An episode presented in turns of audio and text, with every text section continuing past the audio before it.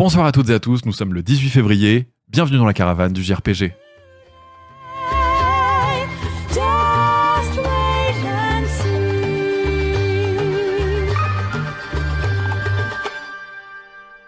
Une caravane auquel il y aura euh, un petit absent pour votre plaisir. Bonsoir YouTube, bonsoir les podcasts, bonsoir audio, bonsoir vidéo. Promis, dans cette caravane, nous n'aborderons pas le cas de Final Fantasy VII Rebirth. Pour, si vous voulez en apprendre un peu plus sur le jeu, et peut-être voilà, vous rattraper sur certains points, nous avons consacré la semaine dernière une caravane du JRPG spéciale Final Fantasy VII Rebirth, et je voulais un peu conclure cet arc-là euh, pour ne pas charger à chaque fois les caravanes du JRPG avec euh, Rebirth. Je sais que beaucoup de gens l'attendent, et pas mal de gens ne veulent pas se spoiler et veulent se garder la surprise. Donc voilà.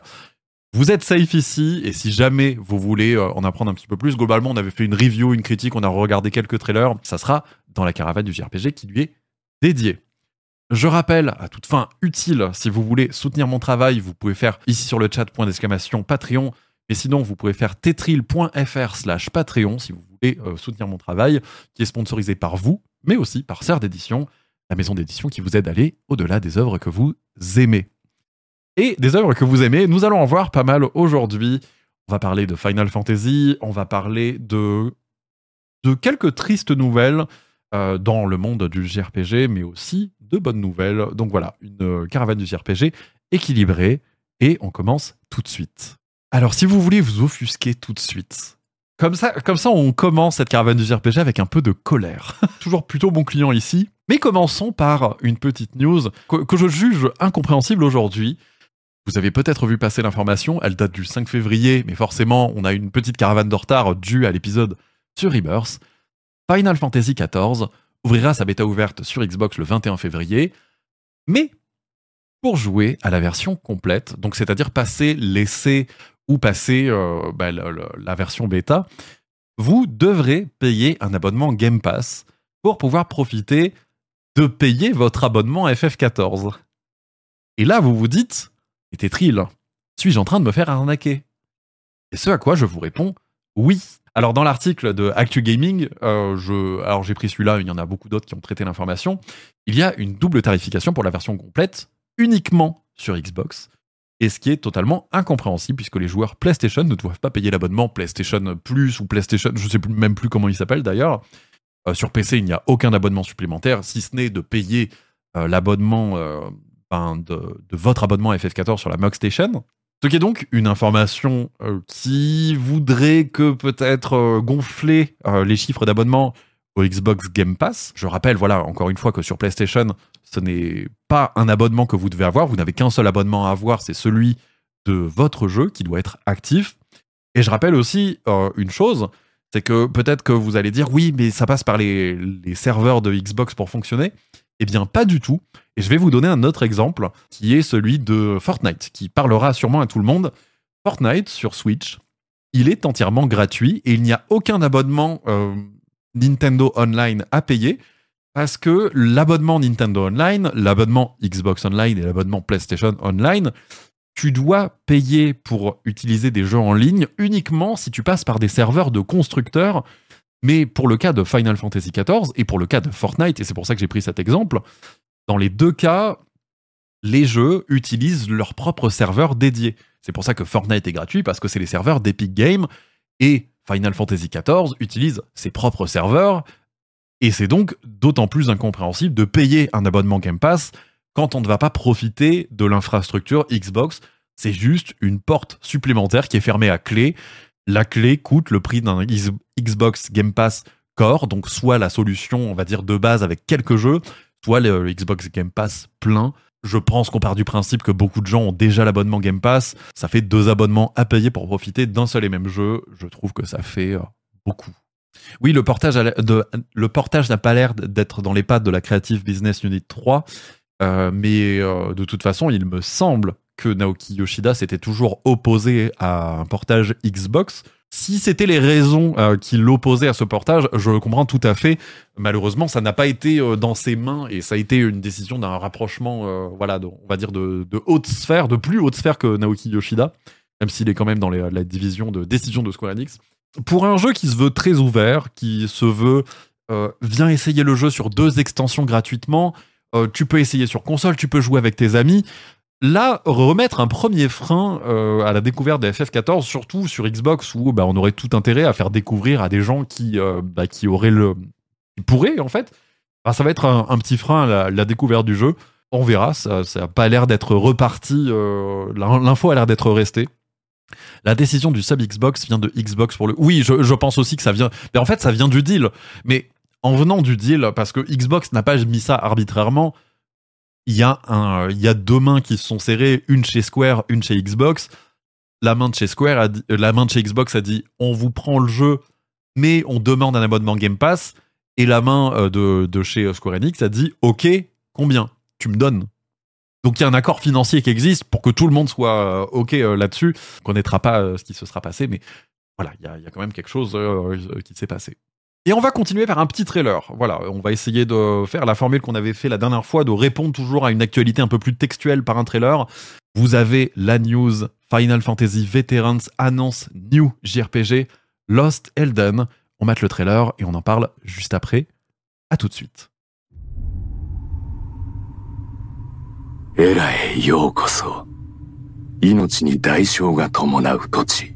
すべての就任が一歳の誕生日前に、 七つの大罪のいずれかに縛られる。生涯その衝動に抗い続ければ、不滅の魂が聖地ヘルデンに行ける。しかし、飲み込まれてしまった者には、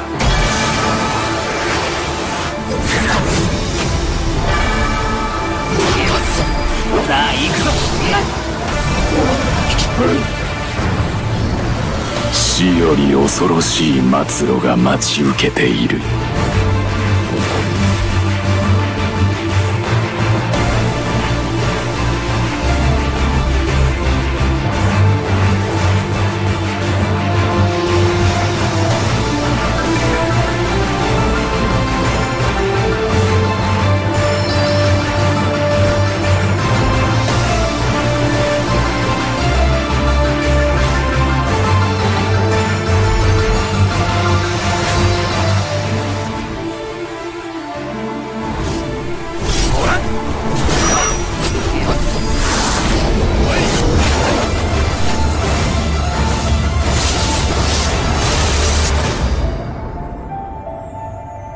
Il s'agit donc de Lost Elden, euh, qui arrivera visiblement en 2025. Alors, beaucoup de choses à en dire. Alors, vous venez d'entendre euh, effectivement le trailer en entier. Niveau musical, c'est pas mal. Euh, on va dire qu'on retrouve une couleur qu'on aime bien dans un JRPG.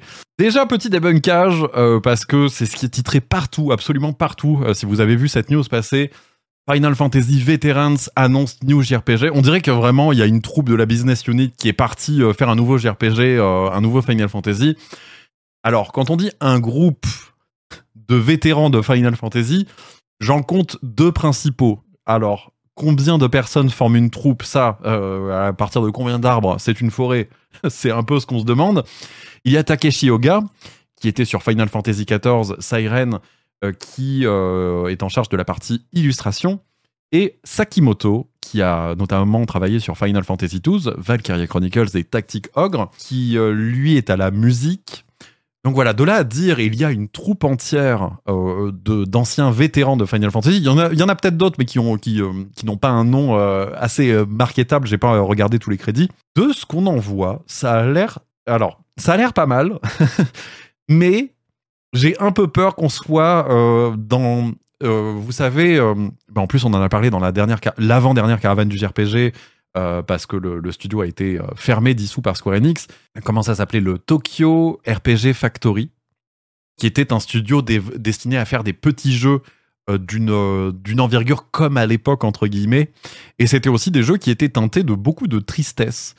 Et Lost Elden, alors si vous n'avez pas l'image, euh, je vous invite à regarder le trailer. C'est ça paraît quand même assez triste. En tout cas, le, le trailer ne nous laisse pas suggérer qu'il y ait plusieurs tons. C'est par contre très joli. Il y a un style artwork, peinture. Ah oui, ah oui, euh, le dit sur le chat, il y a une très jolie DA euh, qui est vraiment presque dans de l'artwork et je dirais presque même dans du dans du vanillaware avec un rendu 3D, mais vraiment Euh, ce qui a été appliqué sur les personnages et sur les décors est vraiment somptueux. Il y a des décors en 2D, j'ai l'impression, hein, d'ailleurs, Euh, pas tous, mais euh, par exemple celui que j'ai sous les yeux me paraît être en deux dimensions. Il y a des, des, des choses qui seront plus en volume. Il y a une vraie promesse là-dessus sur Lost Elden. C'est un jeu qui rentre, en tout cas pour nous, sur la caravane du JRPG, dans la catégorie à surveiller. Et si je peux vous donner un autre truc dans la catégorie à surveiller de ce Lost Elden, sachez que nous avons Nicolas Verlet, alias Pouillot, alias le tiers de Sumimasen Turbo, a intégré l'équipe d'artisans. Il est donc impliqué dans la conception des niveaux et l'équilibrage du système de jeu. Euh, pour un JRPG entre tradition et modernité, il le dit lui-même. C'est rigolo de voir que euh, un des journalistes de Gamecult qu'on a tant aimé, euh, quelquefois tant détesté sur des critiques de jeux qu'on aime bien, mais voilà, c'était c'était cool de c'est cool de voir que bah il va amener son expertise sur le jeu. C'est peut-être même plus rassurant. On verra s'il méritera euh, un set select sur Gamecult. On lui souhaite, en tout cas, ça serait une belle euh, ironie euh, de conclusion à ce Lost Elden. C'est notre premier trailer de cette caravane et euh, on passe tout de suite à quelques petites news avant, euh, avant de passer à une rubrique un peu plus triste d'ailleurs. Une rubrique que j'ai nommée le double million. C'est très simple. Euh, la news va être très très courte. Un million pour Grand Blue Fantasy Relink en quelques, quelques jours, en vraiment euh, moins d'une semaine. La news date du 12 février, donc on imagine que le million a été un peu plus entamé maintenant. Mais un million de copies distribuées. Et Persona 3 Reload a aussi son million de copies qui a été dépassé le 7 février. Il me semble que je l'ai déjà abordé dans une autre caravane du JRPG, mais euh, je trouvais ça cool que des jeux qui se soient lancés le même jour, enfin un jour près, mais la même semaine en tout cas, aient réussi à trouver leur public euh, qui sont des fois la même personne, hein, parce que je pense que on a toutes et tous. Moi, j'ai les deux jeux, par exemple. Mon chiffre est dilué dans les deux notes, euh, dans les deux millions de copies. C'est quand même une excellente nouvelle, et pour Persona et pour Grand Blue, qui cherchent un à consolider son public et l'autre à trouver son public à l'international. Deux petits millions euh, divisés en deux jeux. J'imagine que maintenant ils auront fait leur petit bonhomme de chemin et qu'on a dépassé ce million-là. Mais c'est une excellente nouvelle pour la suite de la franchise Persona et pour le début de la franchise Grand Blue à l'international. Nous allons, alors j'espère que cette euh, section ne sera que peu représentée dans la caravane de JRPG, une petite section nécrologique. Malheureusement, euh, bah, c'est normal, hein, le secteur du jeu vidéo euh, va en vieillissant, mais euh, on était sur quelqu'un quand même d'assez jeune, Yoshitaka Murayama, le papa de Suikoden et l'ancien, enfin celui qui était superviseur de la série Eiyuden Chronicles, qui arrive bientôt, est décédé. Je crois qu'il avait 50 ans ou moins. C'est ultra jeune. Il est malheureusement, il nous a malheureusement quitté. Il a vu des d'une maladie et ce n'a pas été précisé de toute façon. Voilà, ça, ça nous regarde pas, si ce n'est qu'on est euh, profondément triste bah, de voir une grande figure du jeu de rôle japonais qui nous quitte, qui nous a quitté le 14 février. Il était directeur et scénariste. Euh, voilà, on a beau dire, euh, et même moi, je suis le premier à dire non, mais il, y a, il faut arrêter de dire qu'il y a des pairs à la licence. Voilà, Hideo Kojima, il n'est pas tout seul, il a des équipes et tout ça. Il faut aussi reconnaître que certaines personnes ont apporté leur idée à leur projet. Murayama, c'était directeur et scénariste de Suikoden 1 et 2. Après, toute euh, la série a continué jusqu'à au cinquième épisode, et puis il y a eu des spin-offs. C'était pas lui. Mais il a été, voilà, il a donné la couleur à la série Suikoden. Il avait été superviseur sur Eiyuden Chronicles. Superviseur, globalement, ça veut dire qu'il donnait euh, pas mal de conseils. Je suppose aussi qu'il était surtout là pour prêter son nom euh, à la solidité du projet Eiyuden Chronicles. Mais voilà, il a apporté quand même son expertise. Voilà, il y a même des gens qui disaient qu'il y avait des, des rewards sur euh, Kickstarter qui ne seraient pas honorés. Euh, J'imagine qu'il devait peut-être signer des produits. En tout cas, nous perdons un grand nom du JRPG. Je pense que le meilleur hommage qui sortira, alors pas de bol, l'hommage vient de Konami, l'entreprise qui fait des pachinko à tort et à travers. Voilà, si vous voulez découvrir son travail, Suikoden 1 et 2 ne devraient pas trop tarder à sortir. Je vous propose, euh, puisque euh, cette news a été ultra triste, on va essayer d'équilibrer les choses. Est-ce qu'il n'y a pas meilleur équilibre d'une triste nouvelle? Bah, d'accompagner une excellente nouvelle Une excellente nouvelle permettrait peut-être de, de contrecarrer le sort. Bon, en tout cas, je vous propose un petit trailer. On se revoit juste après.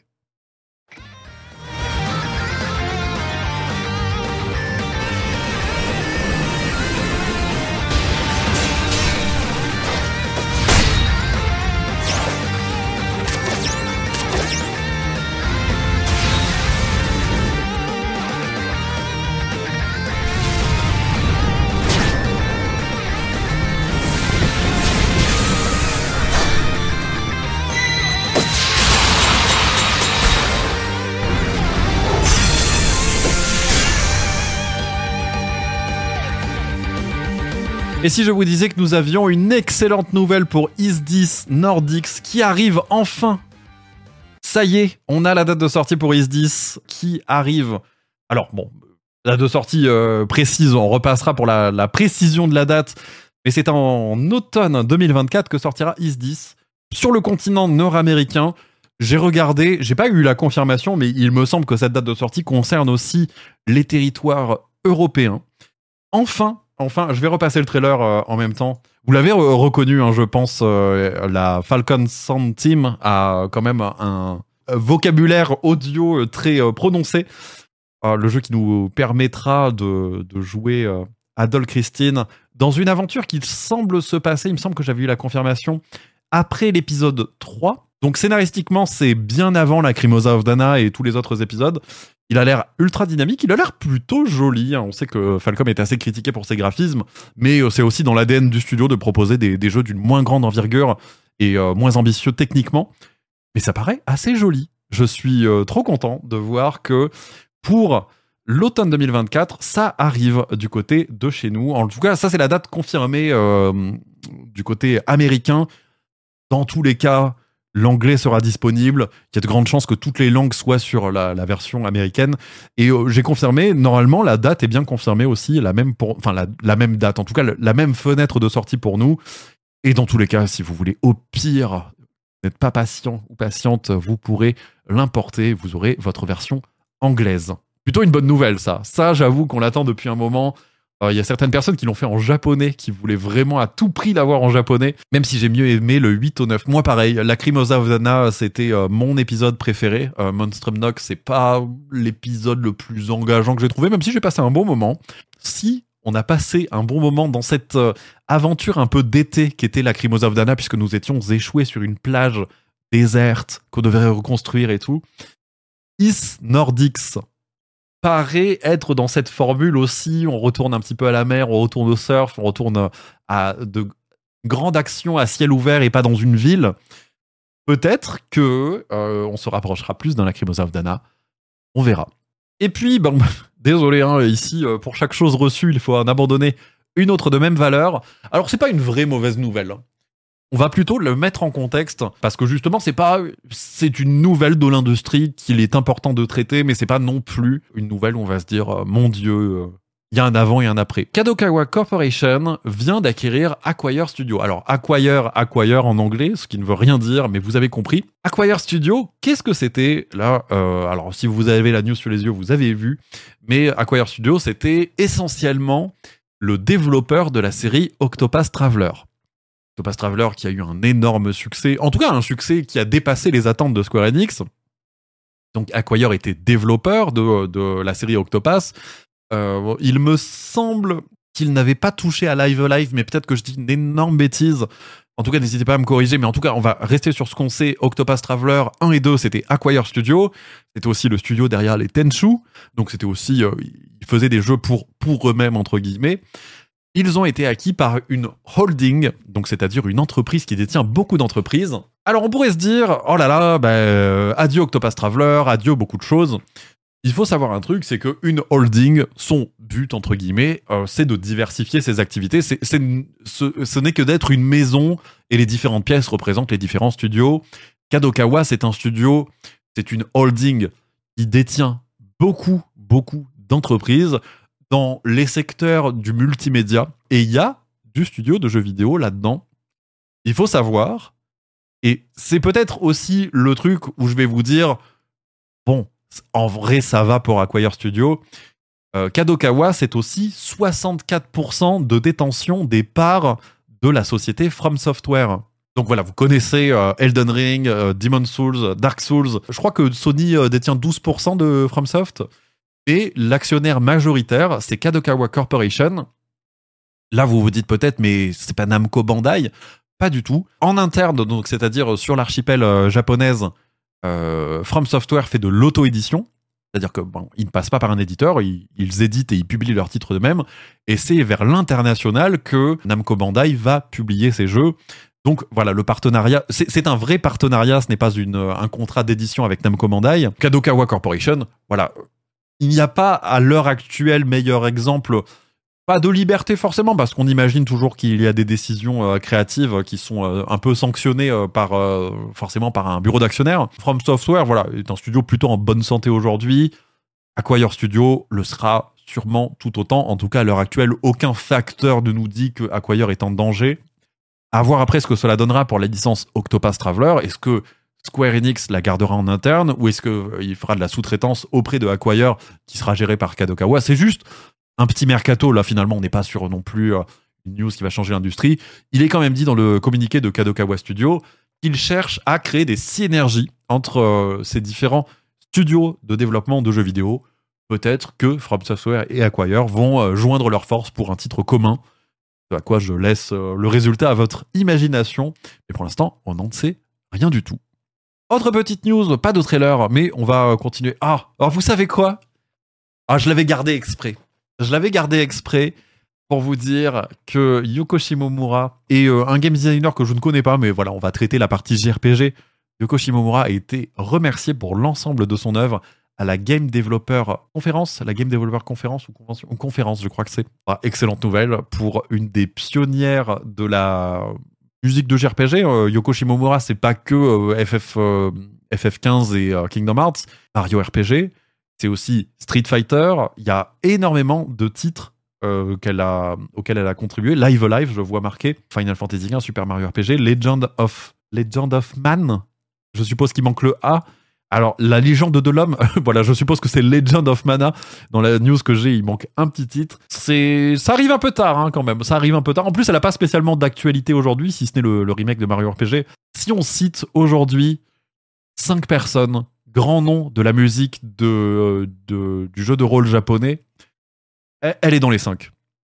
Il y a évidemment Nobuo Uematsu et je pense qu'on se risque pas trop à dire qu'il est en première position euh, dans, le nombre de citations. Yoko Shimomura figure dans ce top 5. J'avoue que c'est grâce à elle qu'on a 12 000 versions de Dearly Beloved, mais c'est une version incroyable. Est-ce que c'est pas le meilleur écran titre de tous les temps? Bien, vous vous dites Oui, mais Tetril, elle a fait d'autres écrans titres marquants. Je vous propose quelque chose. Euh, en tout cas, au format audio, je pense que vous allez euh, apprécier euh, l'effort que nous allons faire. Je vous propose bah, de vous passer une des musiques auxquelles on s'attend pas forcément qu'elle soit citée, parce que c'est pas forcément le, titre sur lequel elle a été le plus vocal sur sa collaboration. Mais je vais vous passer un petit titre de Yoko Shimomura pour remettre en tête son travail.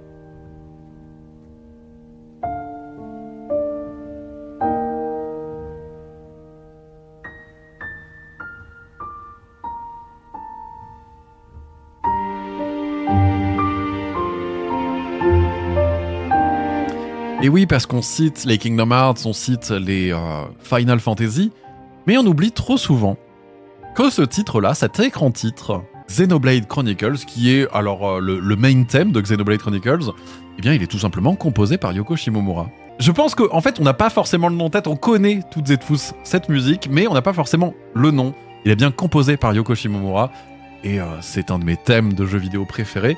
Et il se range très facilement à côté de Dearly Beloved, l'écran titre de Kingdom Hearts. Elle a signé à elle toute seule deux des écrans titres les plus marquants. Et c'est les rares exemples que j'ai où on me dit la musique de l'écran titre vaut autant que le reste de l'OST. C'est quand même incroyable. On va parler d'un autre fan favorite. Après Yoko Shimomura, là on va parler de jeux vidéo. Alors, il n'a pas forcément de points d'actualité très récents, euh, si ce n'est qu'il a eu un article chez PC Gamer qui est assez euh, intéressant de souligner. Mais normalement, il devrait y avoir un point d'actualité dans pas trop longtemps. Je parle, alors j'allais dire bien entendu comme si c'était évident, mais je parle surtout du RPG The Legend of Dragoon, qui était un le Final Fantasy Killer de Sony, à l'époque où le partenariat entre Sony et Square Enix, euh, Squaresoft battait son plein, Sony avait créé son, euh, son propre jeu sur quatre disques, hyper ambitieux. Aujourd'hui, il est possible euh, de jouer à euh, The Legend of Dragoon dans une version qui s'appelle Severed Chains. Je vous mets le trailer d'ailleurs, puis peut-être que ça vous rappellera quelques souvenirs. Je vous mets le trailer et puis vous savez quoi, on en parle juste après. À tout de suite.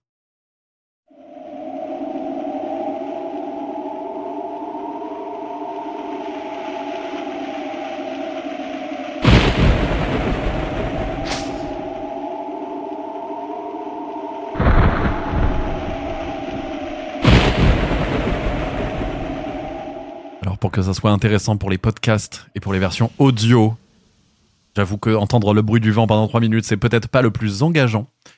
Donc je me permets d'intervenir pour vous en parler un peu plus. Le portage Server Chain, qu'est-ce que c'est? C'est un portage qui à terme permettra d'avoir une version 4K 60 fps. Pour l'instant, ce n'est pas le cas, mais je trouve que déjà le résultat est extrêmement propre. Vous voyez, les décors sont magnifiques.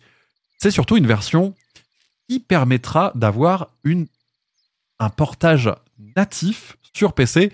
C'est ce qu'on appelle un reverse engineering de la version euh, PlayStation. Et ça vous donne à terme, là vous pouvez télécharger le projet, un exécutable sur PC. Le jeu n'est pas émulé, c'est pas une version émulée que vous allez avoir sur votre PC. C'est une version exécutable qui réadapte le code source pour un PC moderne aujourd'hui. Ce qui est un travail titanesque, un travail formidable, euh, qu'on a vu sur quelques titres, euh, il me semble. J'aurais pas de, de titre en tête, mais il y a des, des portages comme ça qui existent, euh, faits par les fans. Euh, on avait vu, euh, je crois que c'est Link's Awakening, qui a eu un portage sur PC qui est assez différent pour le coup de ce qu'on avait eu. Et aujourd'hui, il est possible de jouer à une version native, non officielle, je tiens à le préciser quand même, de Legend of Dragon. Et ça sera probablement la meilleure façon d'y jouer aujourd'hui. Vous voyez, si vous avez la vidéo, que les globalement au niveau texture, c'est pas mal, c'est vraiment bien. Et à terme, voilà, du 4K euh, 60 FPS. J'espère qu'on aura quelques réglages. Cette version permet aussi de corriger quelques bugs, quelques euh, problèmes qu'il y avait avec euh, le, jeu original, des améliorations par rapport au jeu de 99, qui a quand même 25 ans, des chargements instantanés, l'option de la, possibilité de skip les cinématiques en FMV, alors des items slots euh, au maximum, je suppose que ça veut dire que peut-être qu'on va pouvoir avoir des...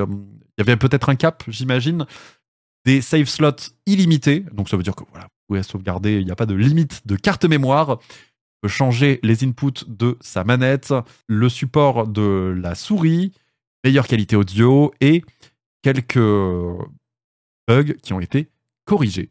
Je trouve que c'est euh, bah, globalement euh, assez bien. Peut-être le prétexte pour moi de faire la run euh, The Legend of Dragoon un jour. C'est un de mes, euh, de mes manquements à mon devoir de, de complétion de JRPG. Si vous voulez un DLSP un jour, bah, peut-être que ça sera le cas de, faire un let's play puis euh, une chronique euh, vidéo. En tout cas, le projet s'appelle Severed Chained. Euh, alors attendez, je vais vous donner le nom complet. The Legend of Dragoon Severed Chained. Ça se télécharge, ça se trouve assez facilement sur Internet. Eh bien, on arrive au petit point Final Fantasy. Je vous ai dit qu'il n'y aurait aucune mention de Rebirth. Bon, j'ai un petit peu menti. Mais, vous inquiétez pas, euh, on ne spoilera rien. Nous allons faire référence à l'interview euh, de Julien Chiez, qui a fait une interview euh, excellente, qui est vraiment ultra complète, qui a été réalisée avec Kitase et j'ai encore oublié le nom, mais c'était Amaguchi. Oui, c'est ça, Amaguchi. Il en ressort quelques questions qui ont été posées aux deux créateurs japonais. Évidemment, on peut pas s'empêcher de parler de la question de est-elle Final Fantasy et est-ce qu'il y aura un remake un jour de FF6, FF8, euh, FF9 Oh, alors, FF9, vous savez que voilà, c'est dans les tuyaux et ça. Je dis que ça devrait pas trop tarder, mais on n'en sait rien. En tout cas, c'est dans les tuyaux. Et c'est Kitase, je crois, si je dis pas de bêtises, j'ai souligné exprès. Vous avez vu, j'ai- j'ai investi dans un souligneur pour euh, me permettre d'être plus précis dans ce que je dis. Voilà, Kitase qui dit qu'il est dans le développement de Final Fantasy VII Remake et Rebirth. Forcément, quand tu poses la question, et si tu faisais FF6 le travail sur un FF6 paraît démentiel parce qu'on passe d'un jeu en 2D à un jeu en 3D. Il n'y a même pas de modèle 3D qui existe pour se calquer. Donc là, il y a une réinvention à avoir. Kitase estime que s'il y a un remake au complet à faire de Final Fantasy VI aujourd'hui, ce serait un projet d'une vingtaine d'années. Je pense très sincèrement que le chiffre est un peu sorti au hasard, et à la fois peut-être pas aussi, euh, dans le sens où on voit euh, ce qu'a donné le traitement de remake. Peut-être que en transposant ça, il se dit ben c'est un projet de euh, c'est un projet sur 20 ans. Je suis bon, je vais dire je suis pas forcément d'accord avec le créateur Ce qui, euh, vous noterez, est assez ironique quand on connaît mes capacités à créer un jeu par rapport aux siennes. Mais voilà, je pense que c'est un chiffre un peu démentiel qui est sorti comme un frein pour dire bon, euh, frérot, je viens de sortir de, remake, de Rebirth, j'ai pas fini le prochain, il y aura pas de remaster. Et je pense aussi que c'est un aveu de dire contentons-nous d'avoir de nouvelles histoires. Je pense qu'aujourd'hui, il n'y a aucun sens d'avoir tout le catalogue de Final Fantasy euh, de 1 à, je sais pas, à 12 remaster en HD avec le même traitement que remake. Je pense que c'est bien aussi de laisser les jeux dans leur jus. Ils marquent leur époque euh, en faisant ça. FF7, je comprends que ça soit un jeu à part. De là à dire, FF6 en a besoin. De là à dire, et là je vais aller sur la deuxième news, Final Fantasy VIII en a besoin. Je pense que c'est bien de laisser certaines histoires dans leur jus et de les laisser telles quelles, avec leurs qualités et leurs défauts. Et là, je reprends l'interview de Final Fantasy VIII avec, euh, je crois que c'est encore Kitase, si je dis pas de bêtises, euh, que s'il voulait faire un remake de Final Fantasy VIII, il changerait complètement le système de combat et le système de junction, vous savez, d'association, qui était complètement, euh, alors difficile à prendre en main. Euh, Il y a beaucoup de gens qui farmaient euh, les combats pour avoir le maximum de magie et c'était pas forcément très fun. Moi, je pense juste qu'un ré... moi, je pense que c'est ce système-là fait le sel de Final Fantasy VIII. Plutôt que de le changer, moi, je pense qu'il faut le réadapter. Et voilà, toujours est-il que si il y a réadaptation de Final Fantasy VI, de Final Fantasy VIII, et c'est bien de dire aussi ça, moi si je dois le changer, moi quitte assez, si je dois le changer, il y aurait tellement de choses à changer, et c'est pas mal de les laisser dans leur jus. Moi je préfère, et là je parle moi Tetril, je préfère vraiment qu'on ait de nouveaux Final Fantasy qui sont conscients de leur héritage, de la place de Final Fantasy 7, 8, 9, 10, 1, 2, 3, et etc., etc., pour formuler, en fait, quelque part, euh, et affiner la formule, je rêverais d'un Final Fantasy XVII qui assume euh, un ton à la fois euh, bah, presque drôle et puis très tragique en même temps. Parler avant le tournage de cette caravane de l'exemple de Final Fantasy VII, euh, voilà, avec l'événement. Si vous connaissez l'événement tragique de Final Fantasy VII, vous n'êtes pas sans savoir que 20 minutes après, vous êtes en train de faire du snowboard dans la neige. Et c'est ce ton-là qu'on aime avec Final Fantasy, c'est de varier les tons, les ambiances et Squaresoft le faisait de façon très juste. Square Enix le faisait de façon un peu plus accidentée.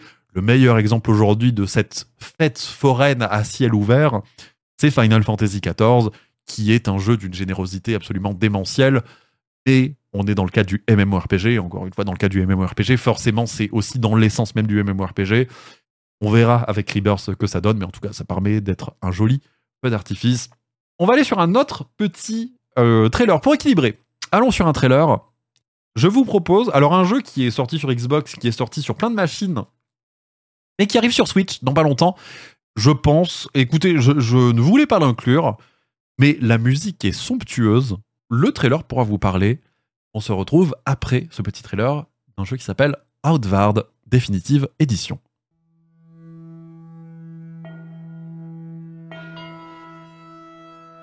Is this the last time?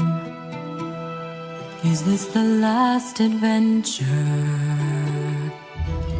We journeyed outward and we survived together. I met you in Cierso, where you lost your family home. With nothing but our wits, through war I did we roam. I would camp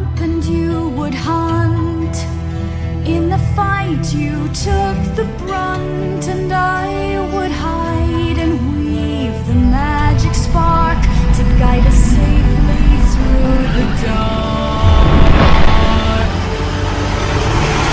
Outward we went through Chersonese, Alors le trailer est assez long, donc je vais me permettre de parler par-dessus, et on va le laisser en fond. J'ai très mal fait mes devoirs. Celui-là, je l'ai vraiment vu deux heures avant de lancer la caravane. Mais écoutez, euh, je sais pas si vous avez passé un bon moment, en tout cas de façon audio. Il y a quelque chose. Il y a, quelque chose. Euh, je vois quelqu'un sur le chat, euh, Maronla, si tu connais le jeu, je veux bien que tu nous en parles un petit peu, si jamais tu as 2-3 retours, parce que tu as l'air de l'avoir fait. Euh, alors, il sort sur Switch. Euh, il a été annoncé sur Switch. Il est disponible sur Xbox et sur PlayStation. Je pense qu'il est disponible un peu partout. hein. Maintenant, c'est rare les jeux qui sont dans une exclusivité permanente.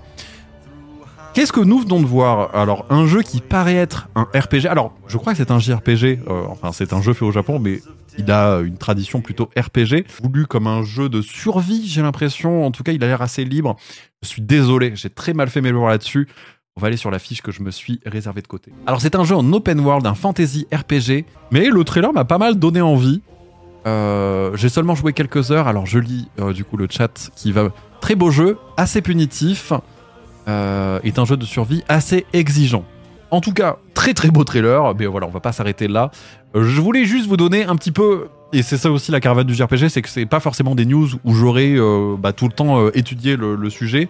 Je voulais passer le trailer, ça donnera peut-être l'info à des personnes qui voudront tenter l'aventure et se renseigner davantage. Si jamais vous voulez évidemment qu'on creuse le sujet, n'hésitez pas à le dire et puis euh, on fera un dossier complet. Mais voilà, le fait qu'il y ait une version Switch qui arrive, que ce soit un petit jeu de survie qui paraît très joli, encore une fois on attendra le portage Switch pour euh, savoir voilà s'il a été massacré ou non. J'allais dire on n'a pas forcément de RPG de survie en ce moment, si on en a quand même plutôt pas mal. En tout cas la proposition paraît sympa. Euh, solide et puis si elle est exigeante alors est-ce qu'on va parler de Souls-like pitié? Non j'en peux plus mais voilà, une petite proposition. Outward Definitive Edition. Ça sort sur Switch le 28 mars. Et je voulais terminer. Alors, je n'ai aucun trailer à vous montrer pour le dernier jeu. Le jeu s'appelle Thread of Time. Et là, je suis désolé, je n'ai aucun visuel à vous montrer, si ce n'est le site internet que vous avez euh, maintenant sous les yeux. Thread of Time, vous pouvez d'ores et déjà suivre les créateurs et créatrices sur X et sur euh, Instagram. Qu'est-ce que c'est? Alors, je vais vous dire euh, un truc qui va peut-être vous faire souffler du nez, comme moi je souffle du nez à chaque fois qu'on le dit. Thread of Time est un JRPG au tour par tour inspiré de Chrono Trigger et Final Fantasy.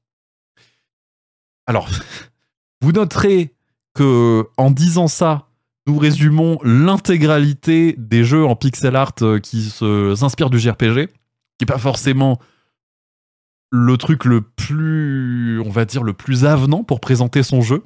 Est-ce qu'on en, est-ce qu'on en a, voilà, Sea of Stars a prouvé quand même qu'il y avait un public, Chain Echoes a prouvé qu'il y a un public qui en demande. Donc je vous propose, voilà, Thread of Time, qui n'a annoncé aucun trailer aujourd'hui, qui n'a rien annoncé encore, si ce n'est le développement du projet. Et je vais aller sur le compte Instagram pour vous montrer à quoi ça ressemble. Et là, j'aurai quelques petites vidéos à vous montrer, mais qui sont que des, des proof of concept. Et là, vous pouvez voir que c'est tout de même assez joli. Il y a quand même une recherche sur la, la 2D et sur les shaders. Alors évidemment, ça ressemble beaucoup bah, à ce qu'on pourrait avoir avec un Octopath Traveler. Encore une fois, si vous êtes en audio, je rappelle que les liens sont dans la description de la vidéo YouTube. Je suis désolé, je peux pas les mettre ailleurs, mais si vous voulez euh, répertorier tous les liens et que vous êtes par exemple sur Spotify, n'hésitez pas à aller sur YouTube, euh, sur le podcast pour avoir euh, tous les liens de ce que je vous ai mentionné. C'est très mignon, c'est très joli. Au niveau de chaque personnage, il y a quand même une recherche qui est faite. Si vous avez aimé Sea of Stars, euh, je pense que Thread of Time, c'est un jeu qui sera à surveiller. En tout cas, dans la caravane du JRPG, nous, on surveillera énormément ce, jeu et qu'il y aura un trailer, s'il y a un Kickstarter. Et je sais pas, j'ai très peu d'infos sur ce jeu-là. Donc, euh, s'il y a quelque chose qui est annoncé, euh, on parle de voyage dans le temps, évidemment. Donc, ça sera vraiment une aventure comme à la Chrono Trigger.